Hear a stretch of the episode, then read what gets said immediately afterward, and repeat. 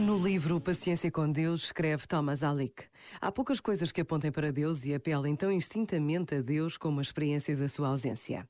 Essa experiência é capaz de levar alguns a acusar Deus e, eventualmente, a rejeitar a fé. No entanto, existem muitas outras interpretações dessa ausência, de modo particular na tradição mística e outras formas de reconciliação com ela tem a dolorosa experiência de um mundo sem Deus, é difícil para nós aprender o sentido da busca religiosa, bem como de tudo o que queremos dizer acerca da paciência com Deus e dos seus três aspectos: fé, esperança e amor. Este momento está disponível em podcast no site e na app da RGF.